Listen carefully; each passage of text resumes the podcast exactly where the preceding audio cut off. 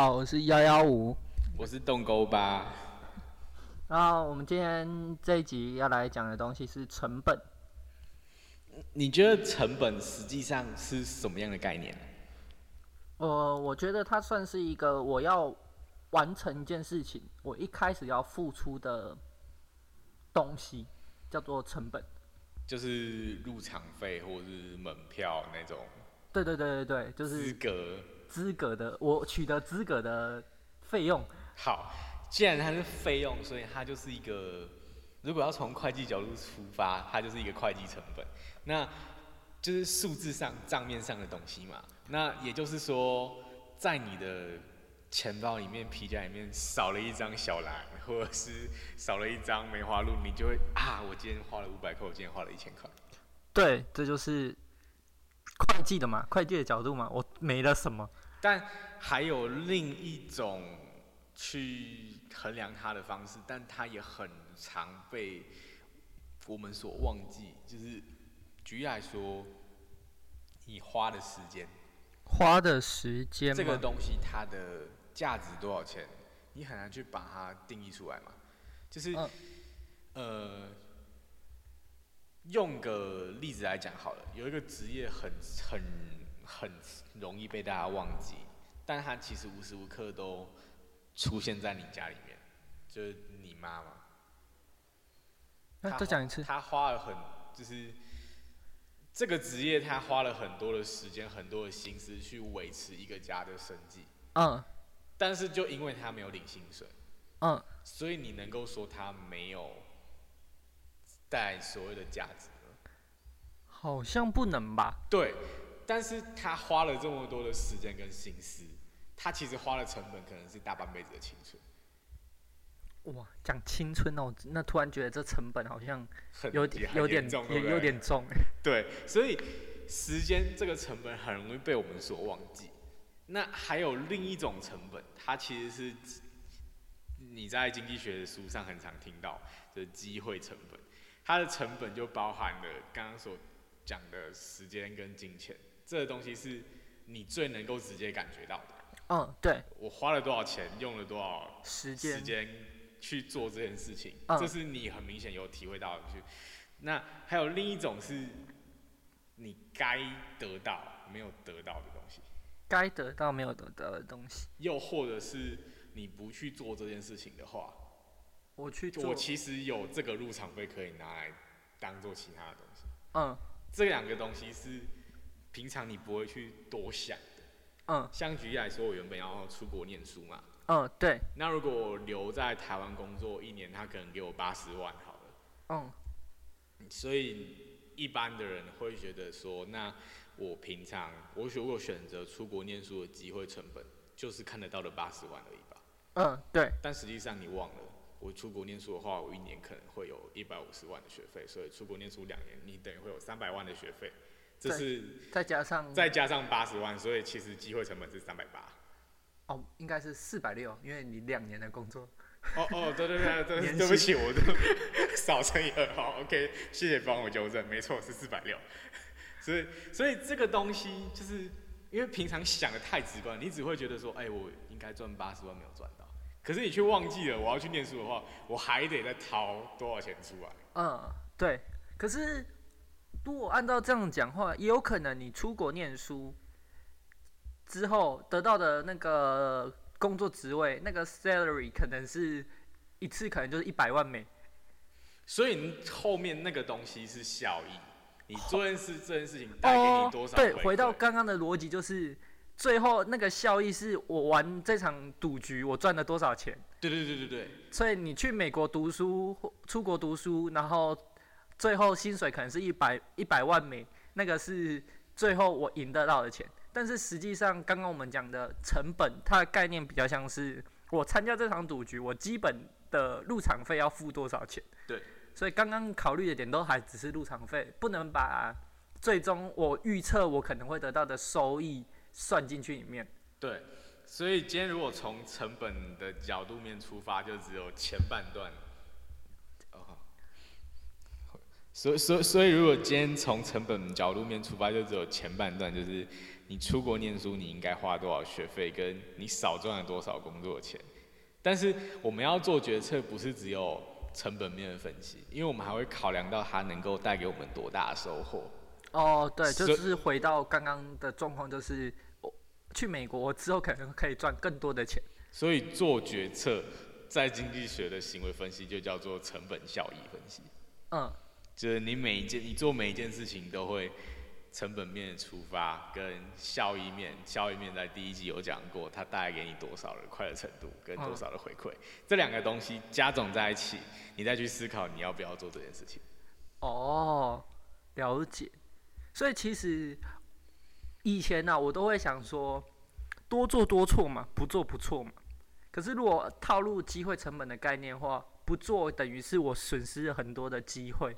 对。那这些成本其实我也应该考虑进去。所以严严格来说的话，虽然不做不错，只是你实际上付的入场费可能是比较小的一个数字，但是实际上你损失的其他的机会成本其实是一个很大更大的数字。对，就像这个例子，如果套套用在投资方面，你就会很有感。你要不要投资？嗯，你放的啊钱放在银行，你都不投资，那你至少还有，比如说现在一年可能一点多趴，对，有一点多帕的利利息嘛。表面上看起来不做不错，我有一点多趴指数型，应该也还 OK 吧，应该也还是会有感觉，只是可能没有其他的投资型商品带给你这么大的快感，对，那个那个幅度，幅度没有那么大。对，但是会说不做不错的这个人，他犯了一个错误，他忘记通货膨胀的存在。哦，通膨。所以我不投资的话，我表面上看起来我的钱还是越来越多啊、但是如果跳到我们的现在消费者物价指数 CPI，美国不是九对啊，趴吗？九趴很恐怖哎、即便即便利息一年给你五趴，但还是被吃掉四趴。对你还是会被吃掉四趴，而且它是用乘的。如果每累很多年这样累积下去的话，它其实那个幅度是很惊人的。对，所以其实不做不做 这件事情，在实际的生活中，它其实不见得是成立的哦。嗯，所以我们在对成本来说的话，需要考虑的点，除了我们实际上看到以外，还有机会成本，那还有其他成本的概念吗？成本的概念。好，有一种成本是你前面已经丢下去的，就像呃石沉大海的那一种沉下去的概念。哦，我想到一个很很酷的例子，好那个乌鸦喝水的例子。，OK，那个有一罐有一瓶瓶装水，然后有一只乌鸦想喝，呃，它不会用吸管嘛，所以它就是会丢石头进去。嗯哼，那在它还没喝到石头的时候，这些哎、还没喝到水的时候，这些丢下去的石头都算是它的成本嘛？对啊，就是它飞一趟就咬一颗。对，就咬一颗嘛。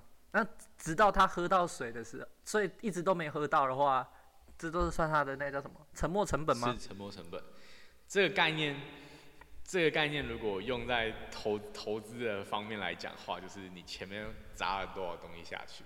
嗯，但是我们很容易去有一个想法，但是也不能怪大家，因为毕竟钱就是你辛辛苦苦赚来的，嗯，所以，当你丢进去的时候，你会有感受。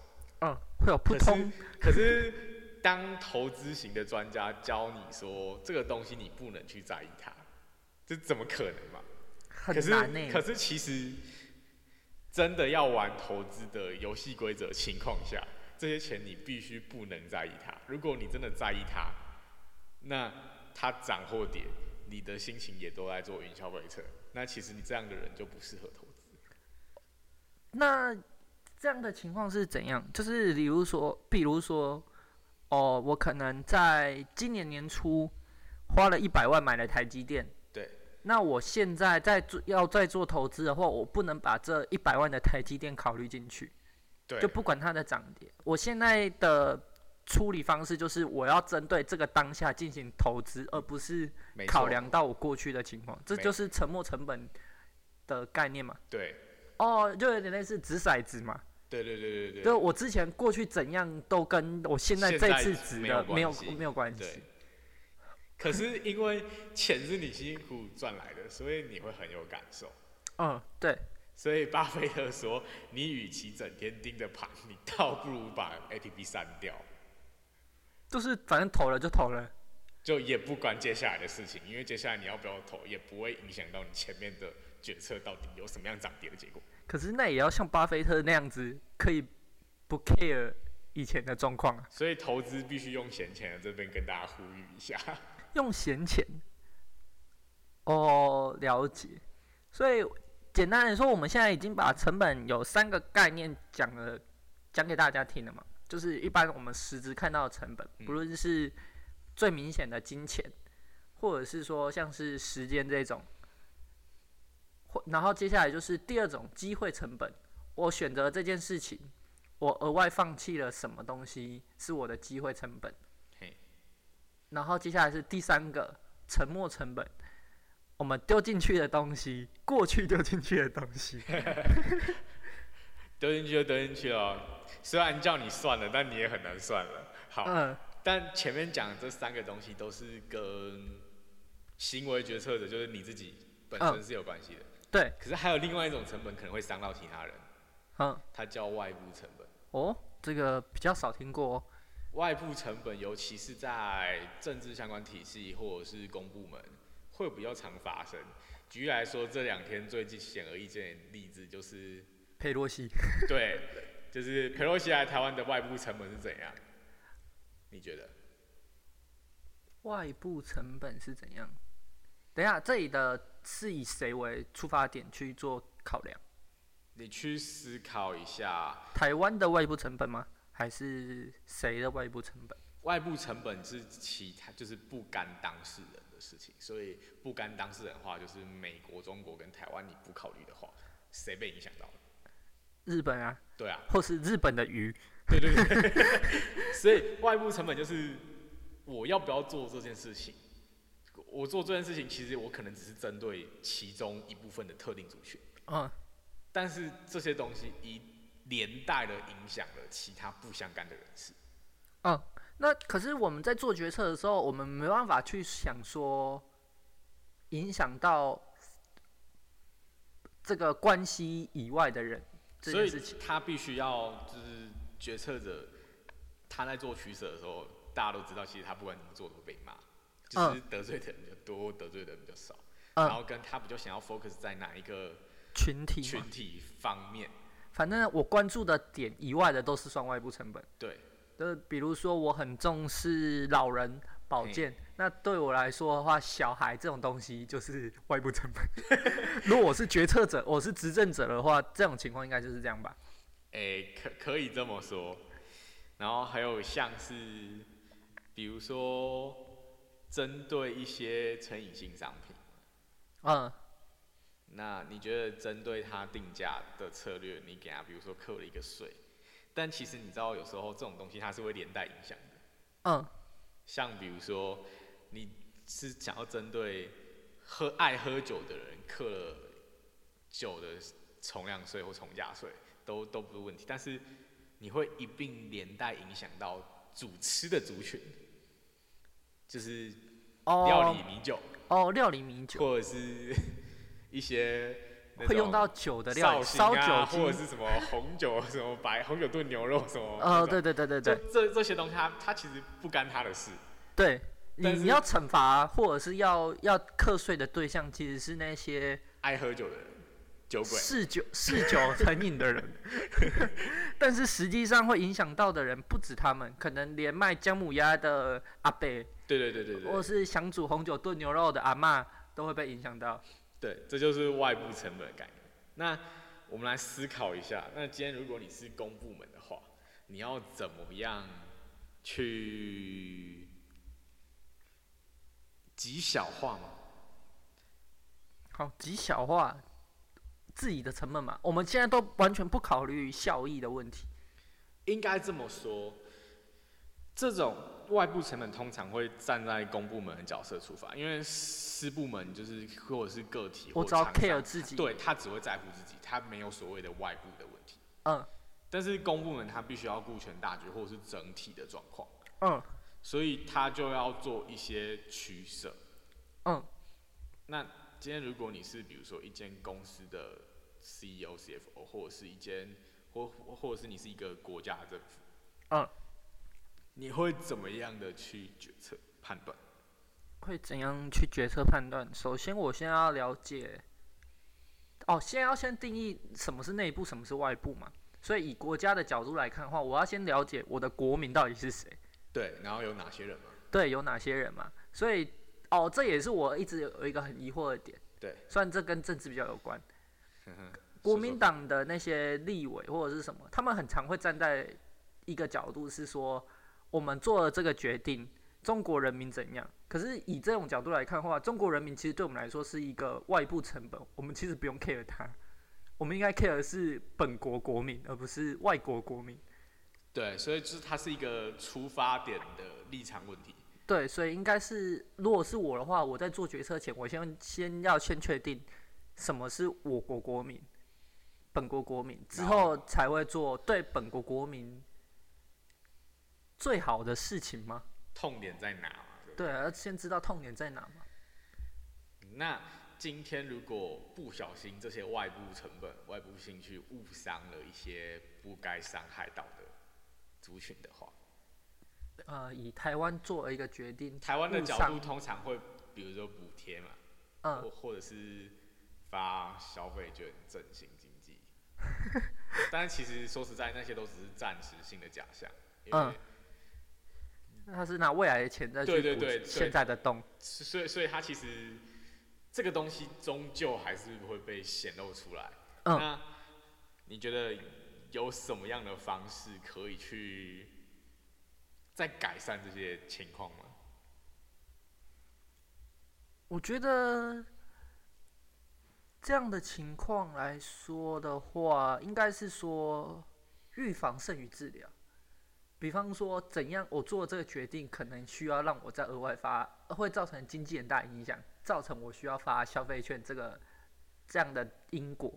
那我应该在一开始就是应该不要做怎样的决定，去造成后面经济崩盘的状况。但很多时候它是一个，也不算是突发啦，有的时候是累积型。像比如说景气循环这件事情，通常大家就是大家感受到，可能就是三年就是股市会一次波动的修正，嗯，然后五年可能就会来一次熊市，就是把它拉回来它原本应该该有的值。然后十年一次海啸啊。对，但是其实大家都知道，像举例来说，从零八年海啸到现在，嗯，中间的这黄金十年，它其实是一件很不该有的事情。因为它没有一个修正期的概念嘛。其实应该照理来说，如果从总体的角度出发，又或者是如果你是一个很关心投资市场的人士的话，大家应该都蛮有感受的，就是在二零二零年那一次疫情三月一号从西方国家开始大爆发的时候，哦，美股熔断对那时候一次、两次、三次、四次。那时候美股熔断机制其实有触发，但照来讲，其实应该那一次就要跌回来了。嗯可是美国政府却选择了用，QE 吗。对非常宽松的量化政策去处理这些事情，导致世界各国大量的银钱去 follow 它嘛。嗯，对。那这个外部性是什么东西？就是通货膨胀。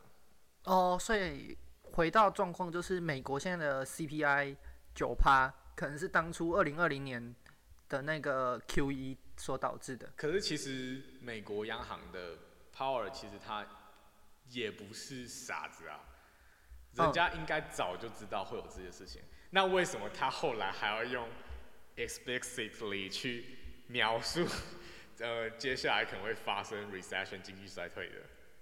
就是他其实他当初要印钱的时候，他应该就会想到这件事情。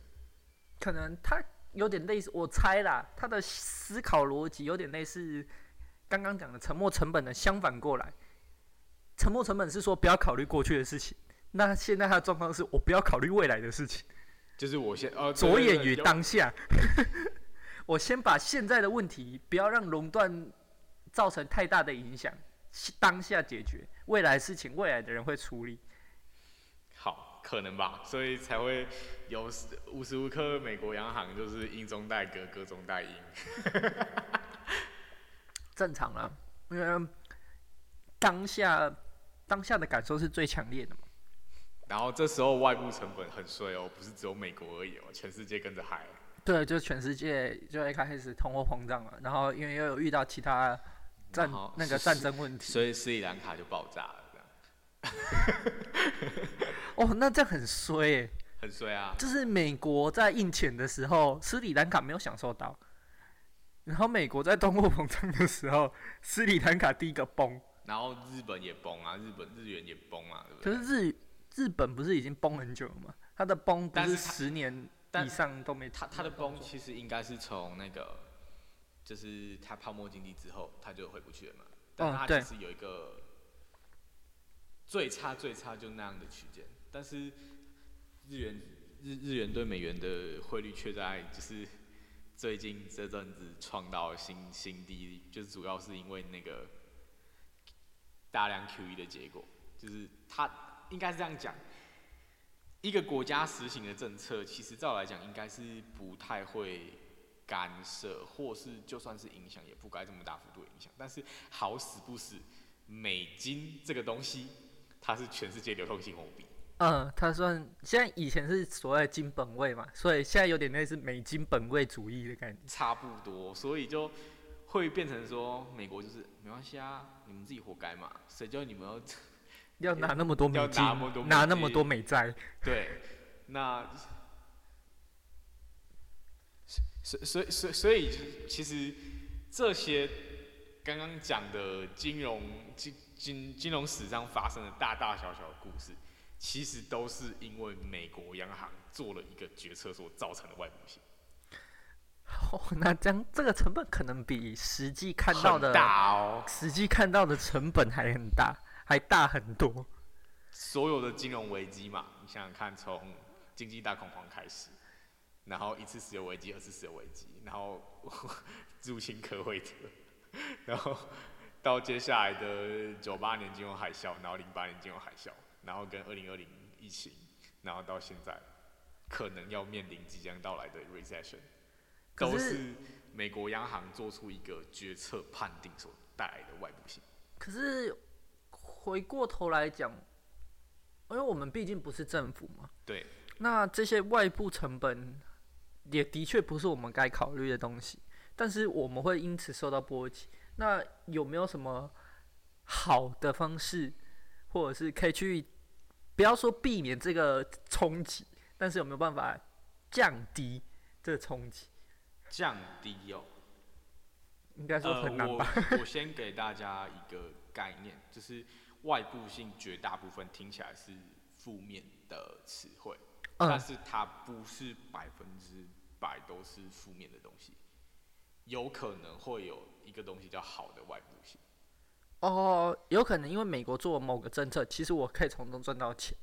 例如说，之前二零二零，它虽然一直印钞票这件事情，会导致现在二二的消费指数上涨，但是二零二零那一年，台湾的股市其实是很屌的。对，所以在那个时候。那个时候，我们其实严格来说受惠于美国的这项决策，对，但回过头来到现在，我们好的也也是因为美国，坏的也是因为美国，所以我们不能坏的全部都推给他，好的我们自己享受。对。但这样子，严格来说啦，呃，太圣人了，对嘛有有自私贪婪的对嘛？人是自私的嘛，我有问题，我一定是往外推啊，是别人的责任啊。嗯但是我有赚，一定是我自己的努力啊。嗯，对。哦，那我们来回到刚刚，就是要怎么样去减轻外部性的东西嘛。嗯，对，所以这就很考验说，是当政者他的角度要从对谁去出发。像举例来说，进出口跟调汇率这件事情，嗯，央行的工作，对央行的工作，他他如果让汇率跌，那他就得罪了一票 让汇率跌，得罪了一票出口出商。口的商出出口商人嘛。但他让汇率涨，得罪一堆进口商。对啊，诶，这个我有听过诶，因为像那个什么，以二零二零年来、二零二零、二零二一来说的话，那时候台币不是疯疯涨嘛，嗯对，然后因为我们家是做那个材料商的，嗯哼，所以有些我们的上游供应商就说，他这一次光汇率就让他赔，有的是说让他赔了多少钱对，的成本，也有的是说因为它涨，所以我出口商赚，他有的时候是做出口的，我出口可能就赚了几百万美金，就什么？事情都没有做，什么事情都没有任何的差别的情况下，我多赚了多少钱？可也有可能是什么事情都没有做的情况下，我销货量甚至可能更多，但其实我甚至是赔钱。所以如果你今天是一个厂商，你要选择自保的话，有的厂商就会选择用另外一种币别或是国际通用的货币来避险。嗯，哦，这就是所谓的避险的概念。所以一材所有的商品，尤其是那种进口，就是进出口的材料，或者是那些精品啊，很多会美金计价，嗯，又或者是像 Tesla，它最近接受了用比特币支付。哦，可是哦，如果用比特币，那幅度好像更大。对，它虽但是要去思考的一件事情是，它虽然就是你现在看后来看到的结果是，它比特币涨跌幅很大，嗯，但实际上你去把它回推到你原本你掏现金，我掏台币出来买，你用比特币付还是比较划算的。是真的，真的是这样。它只是，这这已经是你避险的结果，嗯否则你只会更差。哦，所以这个东西应用在金融的投资型商品的话，就有一个东西叫选择权。哦，你要不要用选择用这样子的方式去执行它？嗯，然后最一开始你看得到的会计成本，就是你要付选择权的那个入场费。嗯，然后但是你把这个风险分散，或者是有点类似买保险概念，转嫁给那个那算什么？金融商品商吗？对对对，就是我买了这个东西，我如果要执行它，赚怎么后面再怎么赚或再怎么亏都不干我的事。哦，就把风险转出去。所以做多或做空的人就专门在干这种事情。然后还有一种，还有一种选择权，像现在还蛮流行的，叫预售屋，哦，这个比刚刚的金融商品会更好的，更对更好明更明显。因为他看得到，因为前面金融商品是你看不到的东西，又或者是它可能是期货，就是你根本想不想都想不到。但是毕竟预售屋它是一个你可能看得到的房子，嗯，啊，至于建商要不要跑路那是一回事，嗯，但是起码我买了这个房屋的选择权，我可以去决定我要不要执行它嘛。我大不了我不要，那我就是 OK 好，那就契约预我预付款就丢掉了。对，就就丢着。那可是还有一个问题，嗯这个跟房房呃建商的那个法规有关诶。以比方说，就就台湾跟中国的那个预售屋的概念就不一样就。不一样了。以台湾来说，假设建商跑了，那大不了就是你前面的预付款项就被吃掉了。对，诶以可是以中国来说的话，你后续的贷款你还继续缴。所以这个东西等于是他在考验消费者必须或投资投资人他一开始必须要衡量到的风险，这个东西叫政治风险，就是像比喻来说，一样都是好公司，嗯，阿里巴巴跟跟 Meta 就是 Facebook、Instagram，、嗯他们都是很很大的对。电这就是公司嘛，或 Amazon 这种很大型的科科技业的公司。对，但为什么一堆人一股脑的跑去买 Fan 就是 F A A N G Facebook，然后 Apple、Amazon，然后 Netflix 跟那个 Google，大家都嗯跑、一窝蜂跑去这，但阿里巴巴的钱却没有那么多，因为考量到政治风险，因为中国的规定比较特殊，那风险也会算是我们要考虑的成本吗？所以风险会成本吗？对这个东西就会，它是一个风险的成本，你会必须要去多思考一层，万一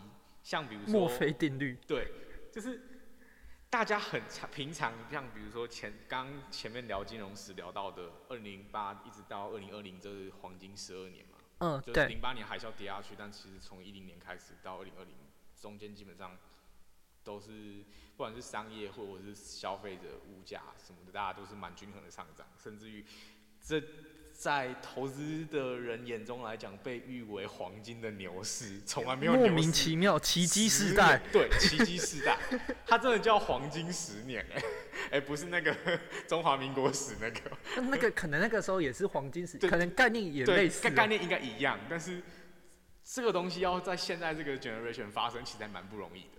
但是，可是呃，应该这样讲，如果套用到这里来讲的话，政治风险又或者是呃，完蛋了，我刚刚讲了，政治风险。哦，投资阿里巴巴跟。那个，就是在这这样黄金的世代来讲，你要投资阿里巴巴跟你要投资 Fan，嗯，你可能会把钱放在 Fan 多一点点吧。呃，对，因为我们没办法，这要猜美国政府做什么，比要猜中国政府要做什么的难度差很多。而且即便说大家都知道中国大陆的市场很大，人很多，所以人跟着人走哪里就有钱，所以可口可乐广告不是就是哎、如果中国一人一个一瓶可口可乐，其实那个瓶盖也是很可观的嘛。嗯，对，但就一个 COVID，中国封城，什么都零了。哦，那风险的概念，政治风险的概念好像很危险哦。也是也蛮危险的。像，呃，讲个我身边同学的例子，就是我有一个同学，他其实一开始也是因为相中了中国的市场大人多，所以他觉得应该有机会去那边闯荡。但这嗯是个人的经验，不是代表所有人都应该这么想。但他说，平常我们所看到的只是说，哎、对岸经济发展快速，然后人多钱多。可是他真的到北京、清华去生活，加上他也体会过北京的风尘，嗯，他才思考到说，其实有时候钱不是重，不是最重要的。若为自由故，两者皆可抛。这不会，该不会是今天的结论吧？Perfect conclusion。要要要要这样子也不是不行。好，所以他他等于是他他那时候他还蛮遗憾的，他跟我讲了一句话，他说他觉得去中国念书是他人生这辈子做的最后悔的决定。早知道如此，也不是没有托福成绩，应该去美国的。哦，对，我那天看 D 卡有看到一篇文章，这也是跟成本一个概念。他就是说他的成绩可以上北京清华，那他的现在问题点是说，他要不要他要去中国读书，还是要去美国读书？那那时候我就看到有人的建议是说，如果你还有想要去美国读研究所的话，你不应该去中国读书，因为美国现在不太喜欢中国这边的学历。哦，对，然后他可能会挡你的一些签证、visa 的这种嗯情况。所以以这种角度来说，就回到它又变成是回到一个机会成本概念。对，因为如果你当初选择了去读清华、北大，那你可能就会失去了去读美国研究所的机会。对啊。然后还有像英国不是有针对全世界顶大的毕业证书的新鲜人，有给一些工作签证的待遇优惠。哦，有有就是有，你一毕业之后，我觉得台湾蛮可惜的，不然其实台大应该要有这样的资格，但是差了一点点。因为受制于中国的外部成本，所以我们台大嗯没有被没有被纳入名单。这个应用很棒，但要讲一个好消息，就是他最新的消息公布了，就是原本像比如说北京清华或者是呃上海复旦这一种也是世界一流的顶级大学，对对对但是因为政治性风险，所以英国有在考虑要不要把它从名单移除掉。但移除台大会不会加进去，又是另一件事呃情。不好说，这可能也是另外一个外部成本，但是是好的外部成本。那那就是另外一件事情。